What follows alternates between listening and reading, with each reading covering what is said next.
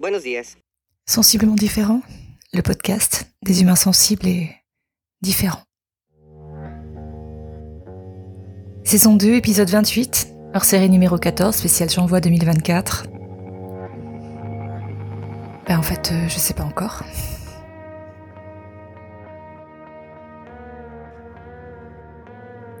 Salut et bienvenue dans ce nouvel épisode de Sensiblement différent, un hors-série spécial J'envoie 2024. 31 jours de podcast rythmés par une contrainte créative, technique ou thématique. Un jour, un thème, un podcast. Et aujourd'hui, il s'agit de tirer un sujet au hasard, à l'aveugle, dans une liste. Donc j'ai la liste euh, devant moi. Je vais tirer au sort. Allez, c'est parti. Tup, tup, tup. Euh, plutôt la fin. Hop. Le numéro 91.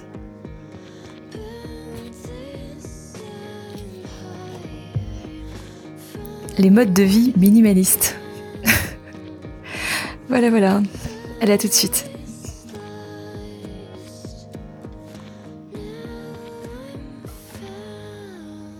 Je m'appelle Magali Darnay, je suis thérapeute en kinésiologie transpersonnelle, podcasteuse, coach émotionnelle, musicienne, chanteuse. J'agis comme révélateur.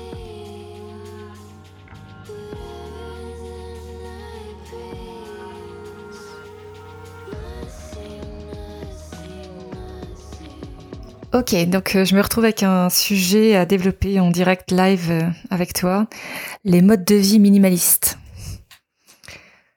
La première image que ça évoque pour moi, c'était euh, le fait qu'à une époque de ma vie personnelle, j'avais vraiment le souhait de vivre avec très peu d'argent. Alors l'histoire de l'argent, ça, ça va quand même colorer pas mal tout mon parcours personnel toute mon évolution, euh, l'histoire de la valeur, l'histoire euh, de de l'argent lui-même, l'histoire euh, du capitalisme sans doute, l'histoire de la consommation, l'histoire de, de mettre un prix sur. Et donc c'est un travail que je que je mène, on va dire, au fur et à mesure de mon existence terrestre et qui que j'ai longtemps mis de côté ou en tout cas rejeté comme étant quelque chose qui, pour moi, euh, déviait euh, la profondeur des choses, ou déviait la, vraie richesse, ou déviait euh, la vraie euh, valeur, quelque part. Donc c'est paradoxal, hein, parce que finalement, l'argent donne une valeur aussi, et puis la valeur peut être complètement aléatoire. Mais en tout cas, c'est vraiment un sujet que je trouve aujourd'hui passionnant, que j'accepte de, creuser parce que euh, en le mettant de côté, ben ça a quand même pas mal de déboires. Et puis euh, le fait de se mettre en colère ou d'être contre ou anti quelque chose, finalement, euh, dans mon parcours, ça m'a exclu de certaines choses ou ça m'a mis à côté d'eux. Et surtout, c'était pas une, c'était pas des bases qui finalement j'ai constaté comme étant saines en tout cas, aujourd'hui, je peux dire que c'est pas quelque chose qui, euh, qui me correspond encore. Et je préfère nettement euh, me dire que j'ai envie de faire partie du monde tel qu'il est, avec quand même cette conscience que le monde euh, a une certaine évolution et que qui du monde ou moi-même a vraiment évolué. Peut-être que c'est les deux, j'en sais rien. Dans tous les cas, le fait de faire partie du monde aujourd'hui est un vrai, une priorité, est une joie même une joie carrément. Donc mode de vie minimaliste, ça me ramène dans quelques années en arrière, quelques dizaines d'années en arrière, lorsque j'avais mes enfants tout petits, mes premiers enfants tout petits. Donc là, on est alentours euh, des années 2000 quelque chose quoi. Euh, je reviens de Guyane où j'ai vécu trois ans et euh, je m'installe sur le lieu de vie qui est toujours le mien aujourd'hui. Donc sur une petite île de l'océan Atlantique que je considérais alors comme la terre des possibles. Cette île, quand je l'ai rencontrée, je suis tombée red dingue. Mais vraiment. Et euh, je me suis toujours dit, tiens, c'est euh, l'endroit sur Terre sur lequel je veux habiter. J'ai pas tellement la conscience d'avoir des racines quelque part. Euh, j'ai beaucoup bougé, j'ai déménagé pas mal quand j'étais enfant. J'ai vécu dans diverses régions françaises et dans diverses régions du monde également. Mais sur l'île où je vis, je me suis sentie chez moi. Mais vraiment, enfin, je me suis dit, je pose mes bagages, je fais pousser mes racines et c'est là que je souhaite habiter. Donc dans ce contexte-là, en fait, euh, j'arrive sur cette île-là, j'ai la chance de pouvoir euh, m'y installer, j'ai la chance de pouvoir y faire grandir euh, mes enfants dans leurs premières années. Et je fais le choix de vivre avec très peu d'argent. Mais c'était vraiment une envie de rejeter l'argent et de vivre avec le moins d'argent possible. Donc concrètement, un demi-salaire pour euh, 3, 4, voire 5 personnes dans un foyer, avec le, la décision, le choix conscient de faire euh, le maximum de choses en, autonomie. Donc c'est un moment où je m'intéresse énormément à tout ce qui est alternatif, à tout ce qui est euh, minimaliste effectivement, à tout ce qui est euh, faisable à l'échelle de l'humain et tout ce qui peut nourrir, mais que l'on peut faire soi-même en fait. Tout ce qui peut nourrir sur tous les plans et que l'on peut faire soi-même. Donc la débrouille, débrouille land, autonomie, autarcie, appelle ça comme tu veux. Donc, euh, donc à couper son propre bois, faire euh, ses propres le, nettoyer, enfin ses propres produits d'entretien, euh, tout cuisiner seul, faire faire le maximum seul en fait, dépendre le moins possible de tout ce qui va être de tout ce qui va pouvoir générer une dépendance à la société. J'explore ça pendant quand même quelques années jusqu'à jusqu'à jusqu'à l'époque où en fait la, la, maison dans laquelle je vis qui fait 42 mètres carrés euh, paraît vraiment trop petite pour euh, l'ensemble de, de, la famille et euh, et que on passe un peu à autre chose finalement. Et c'est en fait avec les enfants qui grandissent et puis et puis les, les difficultés auxquelles on est confronté quand même parce que quand tu es dans une vie minimaliste c'est génial parce que tu as une forme de liberté mais aussi tu te, tu te confrontes à des difficultés euh, assez importantes parce que ben dès que tu as besoin de te chauffer, si tu as un, un, manque de, de ton énergie euh, principale, bah tu es en galère. Euh, t'as pas forcément le, les moyens de te mettre l'isolation qu'il faut, t'as pas forcément les moyens de d'avoir euh, tout ce qui te permettrait d'être dans le confort finalement. Donc là en fait dans le minimalisme que j'ai vécu, il y avait pas forcément le, le confort. C'est aussi un moment où je suis euh, végétarienne.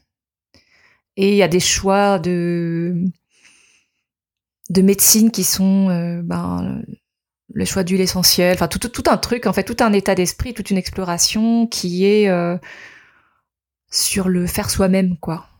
Tout est maison, tout est maison, y compris les naissances de des trois quarts de mes enfants c'est pas une vie que je peux considérer comme euh, facile ou que je peux euh, décrire comme facile, mais c'est vrai que c'est quelque chose que je suis heureuse d'avoir vécu de cette façon-là parce que ça m'a donné la force, plein de choses et puis la conscience aussi. Parce que ça m'est arrivé souvent de me heurter au système, à la société, d'être, euh, de, réagir ou d'agir contre ou de me mettre un pied dehors, un pied dedans. Et c'était, c'était une nécessité pour moi parce que j'avais besoin de déconstruire certains codes et certains modèles dans lesquels j'avais grandi et euh, qui m'ont peut-être blessé ou en tout cas qui euh, qui ont généré chez moi des questionnements très importants, des, des questionnements essentiels. Et ça, ça fait partie de mon de mon ADN ou de ou de mon parcours en tout cas d'interroger les systèmes dans lesquels je grandis et euh, de, de tout mettre à plat et puis de construire mon propre système de valeurs.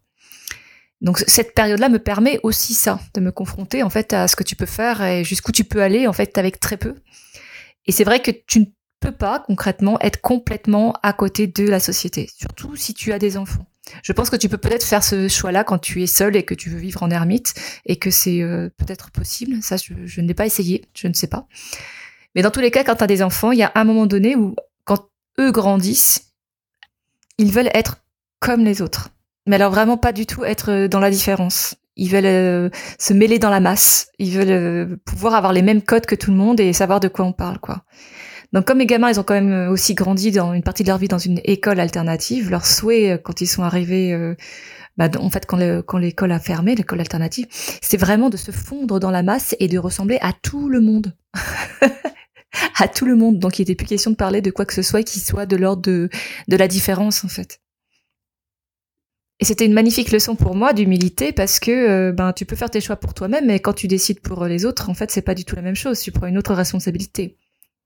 Mais tu as toujours conscience également que quand tu fais un choix, que ce soit celui qui soit comme le, modèle te peut te le présenter ou différemment, c'est toujours un choix.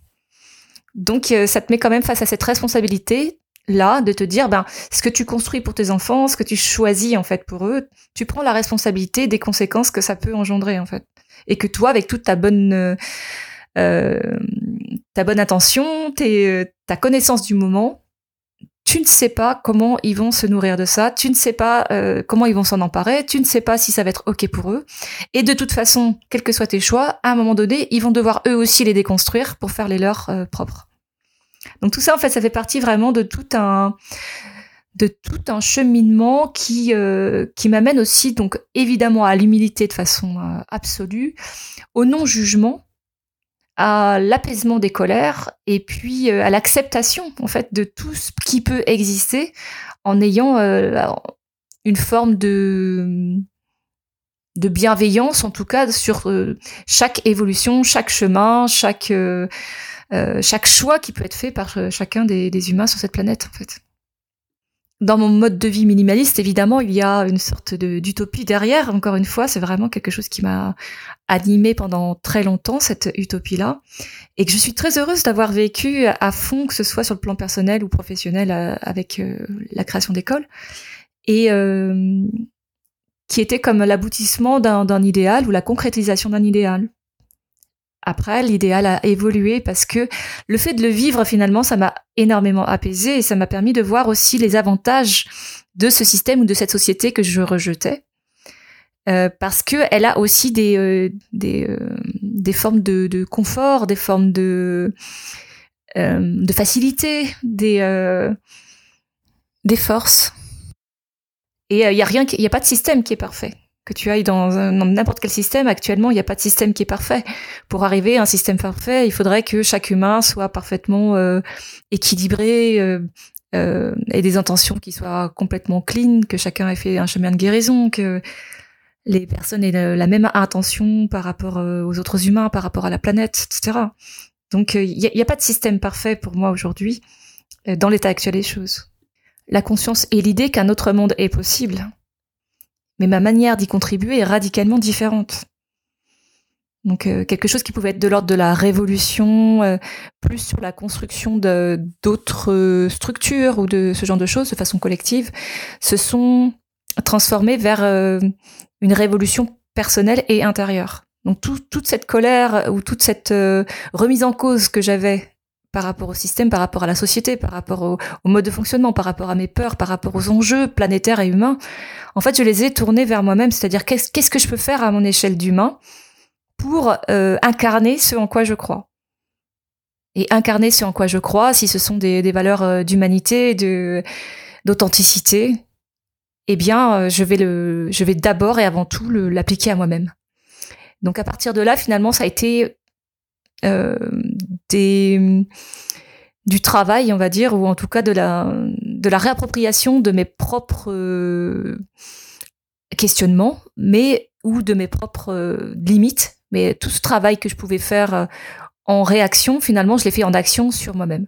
Aller interroger ce qui pouvait être touché en moi, aller être, interroger ce qui pouvait euh, me déplaire, mes parts d'ombre, creuser ce qui, mes compétences, aller mettre euh, à jour mes talents et puis faire de moi finalement euh, ce que je voulais incarner de façon euh, de façon globale. Faire de moi mon propre mon propre mon propre chef-d'œuvre. Faire de moi en fait l'application concrète de mes propres valeurs. Avoir un alignement total entre ce que je dis ce que je pense ce que je fais. Donc finalement cette vie minimaliste elle s'est transformée en en interrogation de comment je pouvais euh, participer à la création d'un monde meilleur, mais en partant de mon intérieur. Donc euh, voyage intérieur, nettoyage intérieur, euh, révolution intérieure, et ensuite qu'est-ce que je peux faire de ça? Qu'est-ce que je peux donner au monde? En quoi je peux être utile au monde? C'est vrai que le fait d'accepter le monde tel qu'il est, le fait d'accepter les humains tels qu'ils sont, euh, sans vouloir être dans la position du sauveur ou je ne sais quoi, ça me permet déjà moi d'être beaucoup plus en paix et surtout de savoir ce que je peux faire. Et je me suis rendu compte également que il y avait aucun intérêt à vouloir persuader les gens de du bien fondé d'une pensée ou de ou d'un positionnement. la seule chose que l'on peut faire finalement, c'est rayonner à notre façon, rayonner avec notre propre vibration, avec notre propre note, on va dire, unique. Et là, en fait, ça peut donner envie aux autres de faire la même chose à leur façon. C'est-à-dire que quand on rayonne et qu'on est vraiment soi-même, finalement, euh, l'impact est euh, démultiplié, réellement. Le deuxième point que ça m'a évoqué, cette histoire de vie minimaliste, c'est le rapport au luxe. Je faisais un, une session de méditation récemment qui justement interrogeait euh, qu'est-ce que j'avais de luxueux dans ma vie? J'avais commencé par regarder ce que j'avais qui valait beaucoup d'argent. Et en réalité, euh, la, question était aussi de savoir ce qui était un luxe, mais qui n'était pas forcément associé à une valeur monétaire. Et là, en fait, euh, je me rends compte que déjà de vivre là où je souhaite vivre, sur le lieu de la planète qui est le plus important pour moi, c'est un luxe. Et puis de pouvoir avoir accès à la, nature, qui est pour moi un des fondements de mon équilibre, c'est un luxe. Et de pouvoir être aligné avec mes valeurs, c'est un luxe. Exercer le métier qui me fait vibrer, c'est un luxe. Avoir des relations de qualité avec euh, mes quatre enfants, c'est un luxe. Les voir évoluer et pouvoir participer à leur euh, chemin et être le témoin privilégié de leur évolution, c'est un luxe.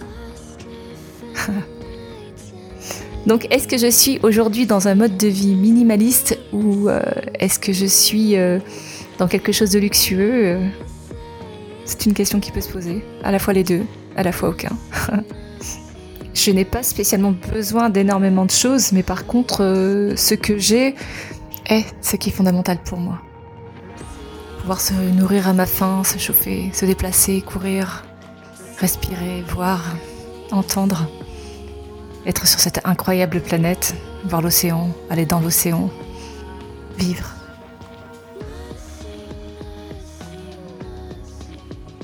Tu as aimé cet épisode? Le prochain c'est déjà demain et demain je vais te parler d'un livre euh, marquant. Abonne-toi à ce podcast que tu peux trouver sur toutes les plateformes pour ne rien manquer et participer à cette aventure extraordinaire, la tienne. Tu peux choisir d'être simple auditeur ou de devenir acteur, alors n'hésite pas, commente, like, partage et rejoins la communauté de sensibles.